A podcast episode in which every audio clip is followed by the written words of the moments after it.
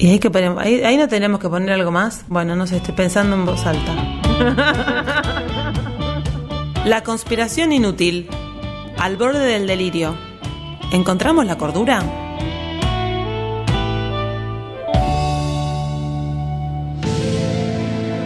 Sarán, Sarán, ha llegado el momento. Aquí ha bajado desde el Oritorco la única, la sabiduría. Quien dice, esto no siempre fue así, sino que en alguna época quizás fue distinto y quizás en otra fue distinto y quizás y quizás y quizás, y abarca como el Aleph todo lo que le pedimos, que es un poco la humanidad. En este caso, la licenciada Mariana Paganini nos va a contar, no siempre fue así, Aliens. Licenciada en Aliens. Licenciada en Aliens. El mejor título que obtuve en mi vida. ¿No te sentiste medio como una de esas expertas truchas, viste, Re. cuando en la, en la la tele? rímolo de los ovnis. Sí, la licenciada Paganini nos va a hablar de aliens. Le ritmo de los ovnis me encanta. te. Telefe, 12 y media, full. A full, Full. me encantaría. O sea, es como un sueño hecho realidad, eh, honestamente. Eh, sí, chiques, gracias eh, por eh, Marianita Investiga OVNIs. eh, me, me hizo el mes. me hizo el mes, eh, primero con un poco de desesperación y después con, con mucho fanatismo y fervor. Diciendo, ¿dónde Hobbaum habla de los aliens? ¿Dónde? ¿Dónde voy a buscar esto? Y eh, sorprendentemente encontré que hay mucha gente desde las ciencias sociales que está pensando en los ovnis. Hermoso, hermoso. Real. Real. Real. Que ha dedicado tesis doctorales. Hermoso. A los Wow, ovnis. qué hermoso. No, un aplauso, un aplauso a toda la investigación bizarra del mundo. Es hermoso. ¿Cuándo? Eh, dentro de poco quiero Conicet ovnis. Sí, olvídate. Por favor. Ah, Hay be- becarios, Ay. han hecho sus, sus Uy, doc- qué hermoso. becas doctorales para hacer esas tesis sobre ovnis. En- ¿Pero en qué rama, por ejemplo? Antropología. Antropología. Está bien. Pero eh, también hay un historiador que le dedicó como un poco tangencialmente al tema ovnis, que ahora lo quiero conocer, me quiero tomar un café con él, o sea, si está escuchando cómo en este momento. Este chico se llama Hernán Camastri. Eh, sí, lo tengo acá, Comastri, perdón. Hernán Comastri, que es un historiador que trabaja sobre el primer peronismo y descubrió unos nexos. Unos nexos No. entre ovnis y peronismo. muy bueno. No, no, no, Acá pará, pará, en la conspiración pará. inútil vamos a... Para, vamos a fantinearla. Para, para, para, para, para, para. Vamos a llamarlo, vamos a rastrear esta investigación y la convocatoria es la licenciada Paganini y el investigador en piso, Un mano a mano. un mano a mano. Los nexos entre Juan Domingo Perón y los ovnis. Sí, ahí eh, realmente es un campo inagotable de satisfacción. Eh, el temita ovnis, eh, si quieren para no spoilear tanto, pasa que ya te tiré el titular de Perón, pero va- vamos a Pero llegar buenísimo, hacia buenísimo ahí. porque vamos a llegar Vamos y a ya, llegar a ya es Perón. un, un, han- un cliffhanger. La, columna de hoy arranca en alguien si va a terminar en Perón. Esa- esa Vamos a pasar por Perón en algún Ya, momento. Vamos a pongan pasar por rec, Perón. pongan Esto rec, es hermoso. pongan rec y graben esto porque es único. Vieron que, te- o sea, perdón, ¿no? Yo sé que estoy ordinaria hoy, pero tenía motivos para que se me engullara Me el clítoris. Sí, tenía motivos. Realmente, o sea, hay algo que percibiste desde el vamos que, que va a suceder. Lo sentí, lo sentí. sentiste. Bueno, Bajó, capaz, capaz bajó. Que, que son estos seres, ¿no? Sí. Que nos Conexión están- clítoris universo, To- totalmente. Totalmente. Eh, bueno, y cuando empecé ahí a indagar en, en- en los ovnis, los extraterrestres, la vida más allá de la Tierra, como en realidad pensando, lo primero que pensé fue, bueno, siempre existieron extraterrestres, digamos. ¿En qué sentido? Como que desde hace miles de años muchísimas culturas creen en otros mundos, ¿no? Digamos, seres que vienen del cielo, estrellas, ¿no? Como que hay algo de que hay algo más allá de nosotros, que hay una conciencia clara acerca de esto. Marianita, no quiero interrumpirte, pero nos tiraste un titular que lo podemos usar de manera muy amarillista. Siempre existieron extraterrestres. Sí. Yo- Puede salir mañana Esto es- esto es- portada. Esto es, esto es un, un combinado de, de títulos, así que eh, por favor quiero seguir escuchando. Pero seguí, seguí. Eh, vengo a dar todo lo que quieren las guachas. Muy bien, muy bien. Acá a la, a la columna de hoy. Eh, y también pensaba, bueno, en el presente sí que no hay dudas alguna, digamos, de que los extraterrestres están en nuestro imaginario cultural y ocupan un lugarazo, ¿no? Sí. Entonces, digo, ¿por, por qué me están pidiendo una columna de ovnis? Digo, Lucas es particular, pero en general hay una expresión popular. Eh, y pensaba, bueno, ¿cómo van a influir los distintos contextos históricos en los relatos y en las representaciones acerca de los extraterrestres? Y si tuviésemos que rastrear, digamos, los orígenes de la ufología o la omnivología, qué difícil que es decir la palabra. Omnivología existe. Omnivología existe, es como la versión castellanizada de Claro. ufología. Eh, en realidad la tenemos que situar en la década del 50, en particular en 1955, que hay un chabón que era un escritor que se llamaba Morris Jessup, de- estadounidense claramente, que empieza a popularizar este- esta terminología de los ovni o los UFO, ¿no? los objetos volador no identificados, en castellano y en inglés. Em, y se basan sobre todo el origen en dos grandes episodios que se dan con muy pocos días de diferencia. Uno es más conocido que el otro. El, el caso conocido es el caso Roswell, que ustedes lo habían mencionado eh, en, en el otro programa que habían hablado de los ovnis. ¿Y de Chiche Hellblum? Eh, chiche, vamos a llegar ahí, qué hermoso. Pero Qué gran momento. eh, qué gran momento. Esto se da en el caso, en el año 47, perdón, estos dos acontecimientos juntos, que son relativamente similares porque Perdón, tienen que ver... Roswell, ¿y cuál es el otro? Y el otro caso es de un tipo que se llamaba Kenneth Arnold, que era un piloto civil, un tipo de treinta y pico de años. Eh, acá me dicen, sí, sí, claro, tenemos conocimiento de, de- de ese hecho, que dice que mientras manejaba su avioneta ¿no? en, en Washington o en las proximidades de Washington, ve una formación de nueve objetos luminosos que se desplazaban por el aire y el tipo los describe como si lanzaras platos sobre el agua. Y de ahí queda la cosa del platillo volador, digamos. Ah. Ah, mirá. Sale con esto de que el tipo ve cosas así medio Él fue el único testigo de, Sí. evento. De este evento, él fue el único testigo. Puede pasar. Qué Puede soledad, pasar. ¿no? Qué Qué soledad. soledad. Horrible.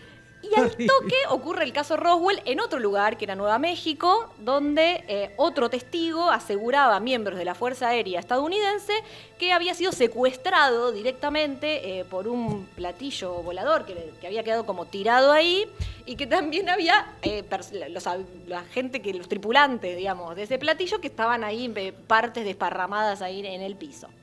Entonces, a partir de ahí, lo loco es que eh, ocurre dentro de la ufología lo que se llamó la ola del 47. Muy bueno. ¿Por qué? Porque de estos dos acontecimientos, en un mes, que fue el mes de julio donde ocurrieron, eh, hubo 853 declaraciones de gente que dijo en Estados Unidos y Canadá que había visto eh, extraterrestres. Ahora que lo decís, yo también. ¿Viste? Empezó como esa. Claro, claro. Ah, me parece que el otro día ¿Vos sabés qué? Eh, salí a la ventana y vi una vi cosa una medio cosa. estaba rara. tendiendo la ropa en la terraza. ¿Eso era un ovni? Exacto. Bueno, millones de testimonios tipo, hola, desquicie. Euforia. Y la gente aportaba fotos, evidencias, ¿no? Lo que no, andás a ver qué era, ¿no? No encontré fotos sobre eso. Testimonios de, de pilotos experimentados que salían a hablar a decir, yo también los vi, es cierto, eso se parece a lo que yo vi. Y este, esto que empieza en la década del 47, medio que estalla en la década del, del 50, donde se empieza a asociar que lo que giraba tenía que ver con vida en otros planetas. Digamos, el, el- el significado que se le atribuye en ese momento, en el 50, es, bueno, estos platos voladores Vienen de otro lado. son de otro lado. Es población que viene de otras partes. Y se empiezan a distinguir dos ramas dentro de la ufología. Una es la materialista y la otra es la espiritualista. Muy bueno. La materialista es la que están obses- obsesionados No, con... Decimos o- eh, ufología es también omnivología. Sí, está Porque perfecto. a eso pienso que es como gente que come eh, alien, ov- ovnis. Sí, ¿no? Como claro, pensaba en eso, como ser omnívoro. como de, de ovnis. Claro. Que solamente se alimenta a base de ovnis. Te- Bueno, te, sale muy bien, a mí me cuesta un montón decirlo, entonces por ahí prefiero ufología para está- sortear bien, está muy bien, problema. está bien. Solamente pero- quería decir que, que eran lo mismo. Hay palabras que son muy difíciles No, de son pronunciar. muy difíciles. Entonces Nosotros están- desde acá recortamos el- la agenda según palabras sí, sí, difíciles. según palabras, sí, la- ya no se dice más. Com- comor- comorbilidad, por ejemplo. Por eso no damos más no, noticias. No, No, no hablamos de ese tema. Y esa encima que está en la agenda todo, el Todo el tiempo. tiempo. Complicada. Bueno, los materialistas básicamente son los tipos que están obsesionados en encontrar evidencias, fotos, cachito de plato volador, como que van acumulando un montón de cosas, huellas, testimonios. Hay como una intencionalidad de darle cosa científica al, fenómeno.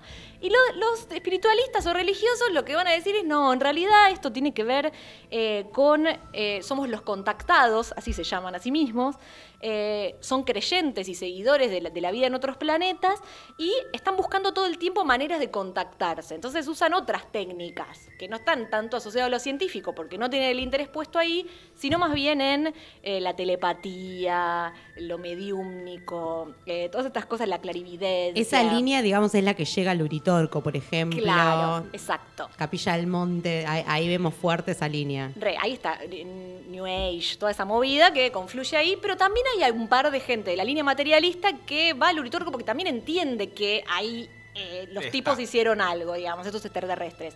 Porque esto es interesante, porque si bien se bardean un montón entre sí, estas dos corrientes, también en algunos discursos las vemos mezcladas, como la- las dos posiciones. De hecho, la cienciología eh, medio que mezcla un poco, ¿no? Lo- Los, lo- ahora está súper de moda entre los famosos de Hollywood ser cienciólogos, no sé cómo se diría. Cienciólogo. que la, la movida es que estos tipos creen que había un emperador de una federación galáctica que lo que hizo fue eh, mandar un montón de gente a la Tierra, después hubo una bomba que explosionó y esos espíritus malignos quedaron impregnados en las personas, ¿no? Una cosa, eh, bueno, no nos y que vamos te a cobran un montón de guita para contarte esa historia. Totalmente. O sea, vos vas descubriendo lo- lo- los misterios de la cienciología en la medida que vas poniendo guita, sobre todo. Pero la, la cuestión es que tenemos estos dos paradigmas, pero a la vez yo pensaba, ¿por qué en el 50? Digamos, ¿qué hay históricamente en el 50 que hace que esto eh, estalle, explote, el tema de, de la omnivología? Y acá tenemos que pensar en dos cosas que están relacionadas entre sí. Uno, el auge de la ciencia ficción.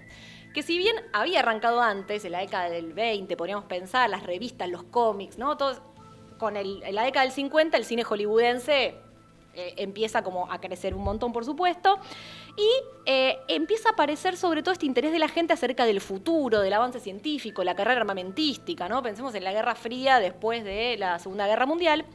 Y justamente ese es el otro elemento, ¿no? Eh, la carrera espacial, el enfrentamiento entre la URSS y Estados Unidos.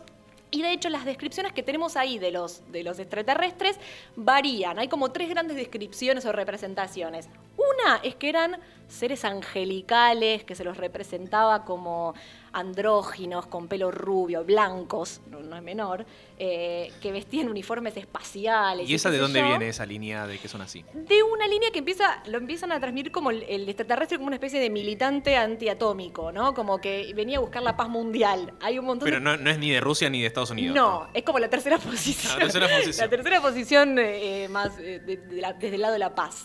Después sí estaba la versión yankee que se empieza a difundir, que es la idea del extraterrestre asesino, invasor, eh, con rasgos que dan miedo, los ojos rarísimos, ¿no? Y que de hecho hay una serie yankee la década del 60 que se llamaba Los Invasores, eh, muy conocida, donde lo que se planteaba en la serie es que los extraterrestres tomaban a los cuerpos humanos y uno de los eslogans de la serie decía, bueno, eh, están entre nosotros, puede ser tu amigo, puede ser tu familiar, ¿no? Es como esta idea del enemigo interno, al palo, eh, Guerra Fría, Estados Unidos, la, la Claro. persecución hacia adentro, Macartismo alienígena. absoluto. Y del otro lado, digamos, del lado más comunista, esta idea de que los extraterrestres podían ser la sociedad adelantada, que habían superado el modo de producción capitalista, que venían a plantear un comunismo científico. Me. Una cosa preciosa. Y que todo esto también hace eco en Argentina.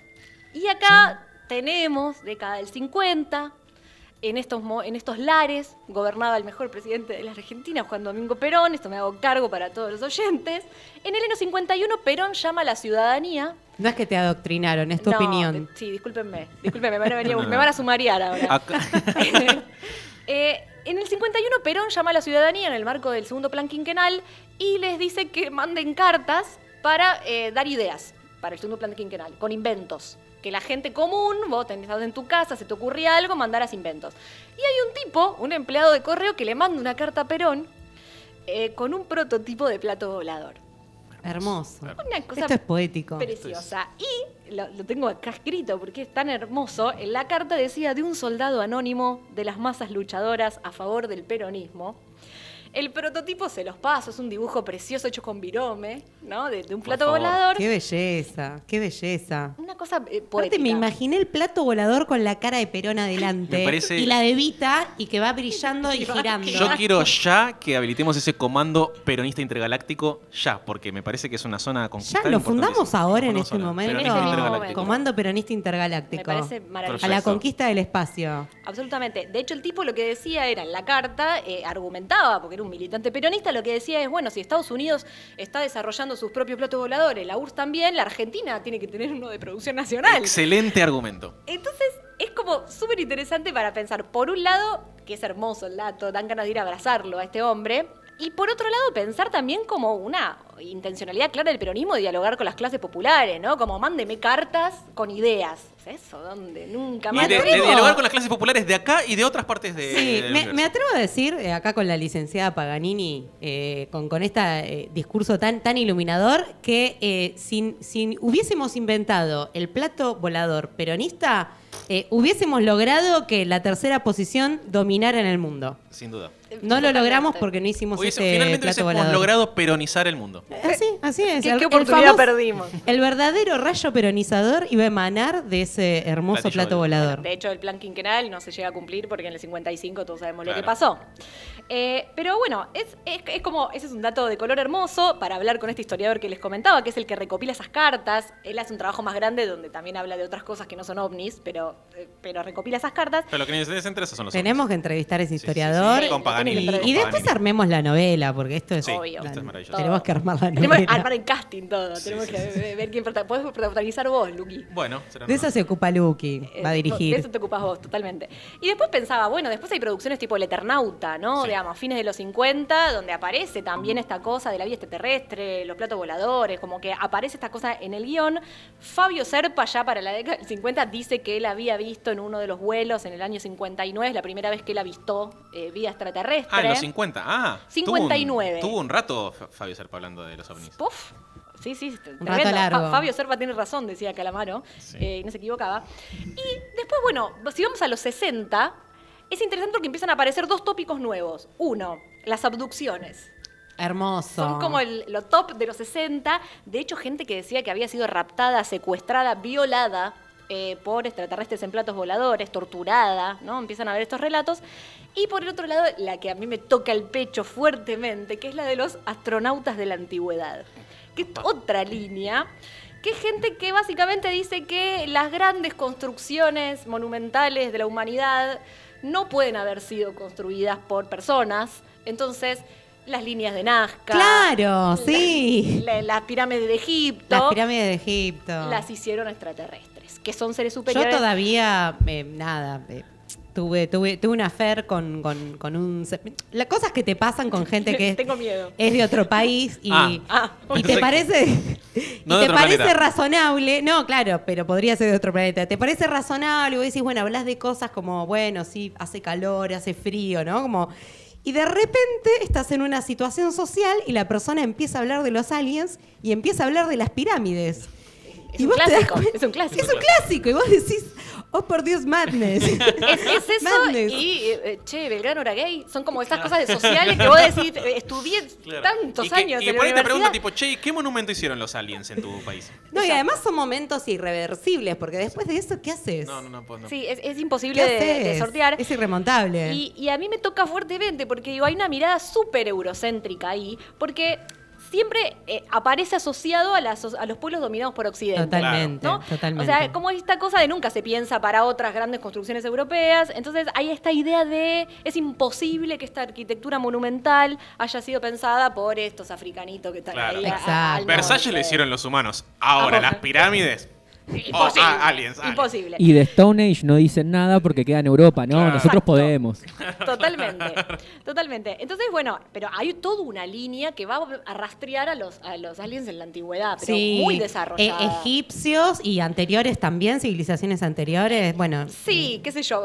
Generalmente está asociado a lo monumental. Algunos dicen que, fueron los que crearon la agricultura. Opa. sea, directamente. nivel, claro, vi- vinieron a traernos la civilización. Exacto, totalmente. Bueno, ¿no hay una película de Indiana Jones que termina en esto? ¿Ese, ¿Cuál? cuál? Hay, Pero hay sí, una tengo como que una también tiene que ver con lo que vos decís, eh, Marian, porque es, eh, eh, creo que están en, en América Latina, no sé si con las líneas de Nazca, qué sé yo, llegan a una ruina de Perú Y. ¿qué hay? ¿Qué es lo que encuentran el mayor tesoro? Cabezas de aliens dispuestas en círculo que cuando se activan todas, activan esa conciencia superior, una cosa así de- delirante. Indiana Jones. Maravilloso. Bueno, Hollywood, ¿no? Digamos, es interesante eso. eh, digamos, Hipercolonialista, como vos decís, Recontra, sí, recontra. Y bueno, a partir de la década del 60 eh, se empiezan a ver un montón de organizaciones, centros de estudio, gente que se junta a hablar de los ovnis, ¿no? Ya era medio furor. En los 70 se empieza a meter también el condimento de lo paranormal, ¿no? Como que ya los extraterrestres se vinculan con fantasmas, monstruos, Claro, ya todo ahí. leyendas, está tipo, Drácula meets eh, aliens meets. ciudades subterráneas, o sea, Muy bueno. todo. Se empiezan a encontrar todos los seres sobrenaturales, Claro. digamos. Exacto, ¿no? Como que hay una especie de mix. Y en los 80 ya cambia la representación. ¿Por qué? Porque la Guerra Fría ya empieza a mermar y empiezan a haber representaciones humanoides. Son, son humanos, hablan, tienen valores, tienen emociones. Aparece Alf, Claro. aparece T.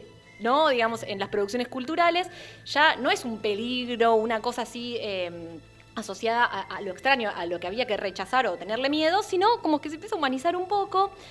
También empiezan a aparecer teorías conspirativas por todos lados. En Estados Unidos, en Argentina, hay un dato hermoso que tiene que ver con eh, acá la FAO, que es la Fundación Argentina de Omnivología, que, donde está Fabio Serpa, le piden una entrevista a Armendaris, que era el gobernador de la provincia de Buenos Aires en los 80, durante el alfonsinismo, y le citan también al arzobispado de Buenos Aires y, le piden la reunión para presentar un anteproyecto de ley donde se solicita al presidente Alfonsín a desclasificar los archivos OVNI de la Argentina. Eh, y esto estaba pasando en todos lados. También había pasado lo mismo en, en Estados Unidos, donde se había pedido también la desclasificación, porque empiezan a haber teorías conspirativas de que los gobiernos ocultan información. Que lo desclasifiquen los radicales, eh, loco. A ver los radicales y ¿Quién desclasifican es? los ¿A quién archivos le podemos pedir hoy? ovni. Que desclasifiquen los archivos ovnis. Y, y al hijo de Alfonsín, Que, diga, que digan si están clasificados. Que lo diga. Que digan los aliens si son kirchneristas. Llámame a Ricardo. Llámame a Ricardo y se lo Llamemos vamos a a Ricardito. Alfonsín ya.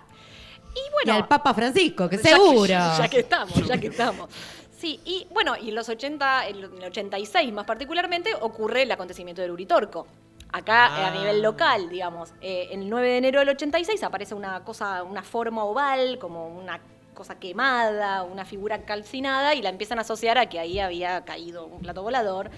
Este, como bueno, es enorme, medio que ya conocemos la historia y empieza a ser como centro de congregación de gente de todas las corrientes, pero sobre todo la espiritualista, que se empieza a juntar ahí porque ahí entienden que pueden tener que pueden contactar más fácilmente. Hay un boom turístico tremendo también, como la faceta más comercial del asunto.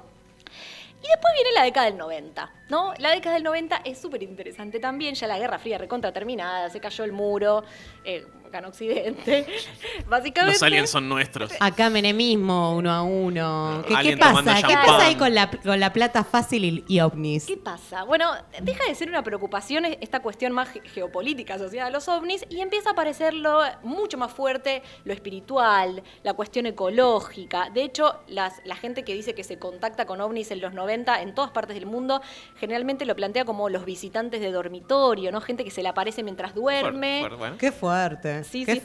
tremendo. Qué O- miedito. O que empieza a decir que son sus ángeles de, agua, de la guarda, sus No, seres de no, me luz. muero de miedo. Esto, Che, esto, che, esto Lucas, eh, termina ¿vos, mal. algún- vos alguna vez tuviste un visitante de dormitorio? Contanos. Eh, sí. Ok. Pero. De ahí viene el interés en la, en la columna. Eh, y claro, Pero pero, que entró por el balcón, por ejemplo, no sabes, apareció. Eh, yo ¿A creo que quién le diste la salió de- llave? salió del inodoro. Ah, bien, eh, limpito. Bueno. O no, no sé. O no. Depende cómo estuviste tu inodoro. Pero rápido te lo llevaste al dormitorio, claramente. Eh, vino solo, como que hizo sí, salió y vino todo mojado del baño. Como, como ¿cómo va?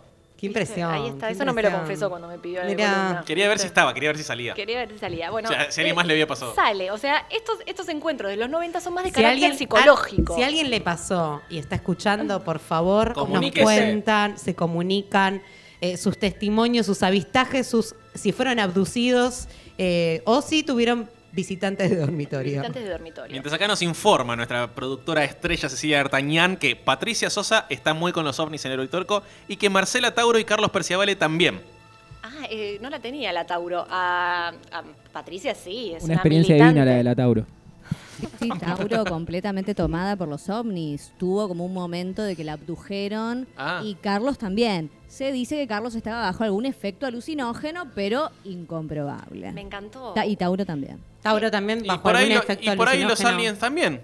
¿Quién sabe? ¿Qué? Por ahí estaban todos tomando algo. En una. Pero no, no vale decir que viste un ovni cuando estás drogade. O sea, no, no, no vale eso. No sé. ¿eh? Pasa que es todo estar en el plano de lo Digo, incomprobable, claro, ¿no? porque Que- además- que- ¿Quién sabe? Además, por ejemplo, estás drogado y también sentís mucho amor, quizás. ¿Y por qué eso te- no tiene validez? Bueno, entonces si viste un ovni también, digo, eh, ¿Ese amor no es real? claro, ese amor no es real porque estaba drogado. Quizás. ¿Fue real o no fue real? Aler- ¿Ves? Acá va la alerta Foucault. Le tenemos que, la tenemos que, Momento que- de que alerta desarrollar. Foucault. Momento de alerta Me Foucault. gusta el concepto. Eh, bueno, la cuestión es que en los 90 los, estos contactos empiezan a ser mucho más de carácter psicológico. Y esto tiene que ver con la individuación, la posmodernidad, digamos. También tiene que ver con un contexto eh, histórico, cultural, de por qué van cambiando también la manera de narrar esos contactos y de representar a esos otros que son los eh, alienígenas. Entonces, bueno, y también ahí podemos pensar toda la producción de los 90 eh, internacionalmente. Y acá es muy prolífica, digamos, del Día de la Independencia, los expedientes X, ¿no? Hay como un montón de, producciones ahí. Pero a mí lo que me interesaba ahí, porque siempre me hago muchas preguntas, vivo de hacerme preguntas, básicamente, decía, bueno, ¿por qué tanta obsesión tenemos con la vida extraterrestre? ¿Qué nos pasa con la construcción de otros mundos, de- de otros, no? Y en realidad, para mí lo que vemos de los extraterrestres es que son como, han sido como cosas distintas de acuerdo a la necesidad de cada momento, ¿no? O, lo que hemos necesitado cada momento como, humanidad. Y de hecho, podemos pensar que los alienígenas son una representación, ¿no? Es como, como una sociedad sobre la que proyectamos conductas, eh, valores, sin más restricciones que lo que nos queremos imaginar que, que sean esos otros. Y que de hecho la, cre- la creencia en extraterrestres puede servir para decir cosas totalmente distintas, ¿no? Para decir, bueno, eh, que lo diferente no es necesariamente malo, que no somos los únicos sobre la Tierra, eh, que no sabemos nada de lo que queremos saber, o podemos decir exactamente lo contrario, también a partir de los extraterrestres, que somos los mejores de todos, que sabemos todo lo que hay que saber. Eh, de alguna manera funciona como espejo. ¿No? Medio como, es como la, la- la cosa del vaso, vaso medio lleno, medio vacío. Como el alien bueno, el alien malo, de acuerdo a lo que vos quieras. Exacto, depende de dónde te pares y con qué, y con qué fines también, que han sido fines políticos también a, a- a lo largo de la historia. Y en realidad es como un espejo donde nos miramos sobre lo que quisiéramos ser, lo que nos vamos a convertir, lo que nos da miedo, que nos vamos a convertir, digamos, porque también para muchos este miedo a la tecnología eh, después de la Segunda Guerra Mundial fue una manera también de agarrar a los aliens, como decir, bueno, estamos yendo al, colapso. Eh, entonces pensaba en eso, ¿no? Eh, siempre también que imaginemos a los extraterrestres, los imaginamos con categorías que no son familiares, ¿no? Como las que conocemos, las que tenemos a mano, y, siempre hacemos eso cuando describimos a, a otros. Y un poco la pregunta que me parecía como interesante discutir es, bueno, si existieran, ¿no? Vamos a sostener la hipótesis de que existen, ¿no? ¿Cómo nos miran a nosotros? Claro. Sería Claro. como interesante pensar en esa, en esa mirada. Hay un antropólogo que se llama Pablo Bonaparte que dice la, tiene un, escribe un libro que se llama La mirada del marciano. Y un poco trabaja con esta hipótesis, ¿no? Como, bueno, hay eh, marcianos, hay astro- eh, astronautas, digo, hay mm, extraterrestres. Bueno, ¿cómo es esa mirada, dice él, cómo es esa mirada del marciano sobre nuestra propia sociedad? ¿Qué le llamaría la atención? ¿Qué desnaturalizaría de que nosotros tenemos totalmente naturalizado nuestras relaciones desiguales de poder, digamos? Bueno, esto sucedió en la ficción de LSI, en el episodio de Aliens. Los aliens nos juzgaron. Sí. No, no nos fue bien, no, nos nos fue bien. juzgaron muy bien. No, no, no, no, lo, lo de los hippies vinieron a ver como qué onda y fue, fue como los hippies de Córdoba. Y Fue todo como medio garrón todo. Claro. Se llevaron un re todo. garrón. Sí. Sí, un embole. Se la pasaron re mal, como dijeron, tipo, che, vamos a casa. Esto, tipo, no hay ni nada acá. Esto es un garrón. Demos la vuelta. Yo creo que lo más interesante para los aliens sería em, las vaquitas, tipo los animales. Como eso me parece que sería. ¿Comerse vaquitas? No, no, no. ya pasó el asado, Ana. Ya está. Perdón. Mirá, Ahí está la representación que le das al alien de lo que vos querés. Ahí está. ¿Ves? Mi ser carnívoro Ahí se expresa fuertemente. se expresa así. No, No. sí, como, ¿qué onda estos bichos? Eso. A vos Eh, te llamarían la atención las vacas. Pero. ¿no te parece, volviendo a la teoría del espejo, que a vos ya te llaman la atención las Claro. vacas porque ser. sos porteño? Vas al campo y te llaman la atención. probable. Sus categorías conocidas, ¿no? Puestas al servicio de, de- de pensar en un otro. Exactamente. No hay forma de escapar a los aliens sin ser bajo nuestro punto de vista. Sí, Eli. Eh, no, eh, quería decir algo muy parecido a lo que estaba diciendo Ana, que estabas proyectando. Pero aparte, ¿qué te hace creer que los aliens no tienen sus propios animales? Claro. O, ¿qué, que van a venir acá y flashear con un teléfono. Que Boludo, no- llegué, llegué hasta acá. ¿Te parece que no tengo teléfono si llegué hasta acá? Es verdad. Sí, com- come- comerán animales, digo. eh, Mm. ¿Cómo verán la práctica de comer animales o no? Digamos, no, no me estoy metiendo en ese debate, aclaro. Pero, Claro. eh, No, pero- no, igual acá respetamos a la gente vegana. Que, que es mejor. O sea, acá no tenemos ningún problema con la gente No, vegana. no, no, no, y hay que respetar. Nos parece, de hecho, que son sí. mejores personas. Yo tengo un amigo duda. vegano. Y, y respetamos mucho los genocidios de lechugas que se han realizado y todo eso, eh, respetamos un montón. Sí, sí, yo estoy en contra del genocidio de, de los vegetales. Sí. Eh, bueno, eh, yo quería decir algo que me. eh, prim- primero, un aplauso, le damos un aplauso. No, un aplauso, memorable.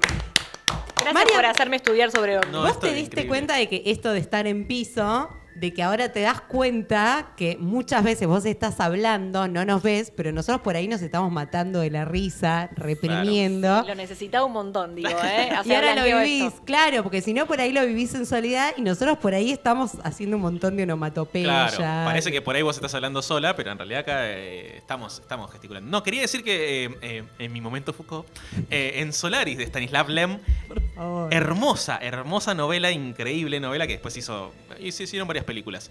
Muy distintas la película de Tarkovsky rusa y la película de Soderbergh yankee, ¿no? Muy distintas.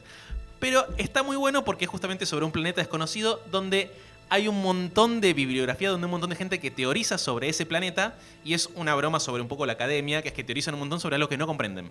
Entonces hay un montón de teorías y de repente hay momentos donde dice, bueno, y los próximos 10 años se dedicaron a refutar las teorías anteriores. Y así es todo el tiempo porque no comprenden el planeta y lo que dice en un momento es que lo que tiene vida del planeta es el océano. Pero que no lo podemos entender porque no es un organismo, sino que es el océano en sí todo una masa. Y que entiende muy bien la humanidad, entonces le- les proyecta cosas, ¿no? Y lo que dicen todo el tiempo dicen, qué perverso, nos proyecta esto, nos proyecta lo otro, nos proyecta lo demás.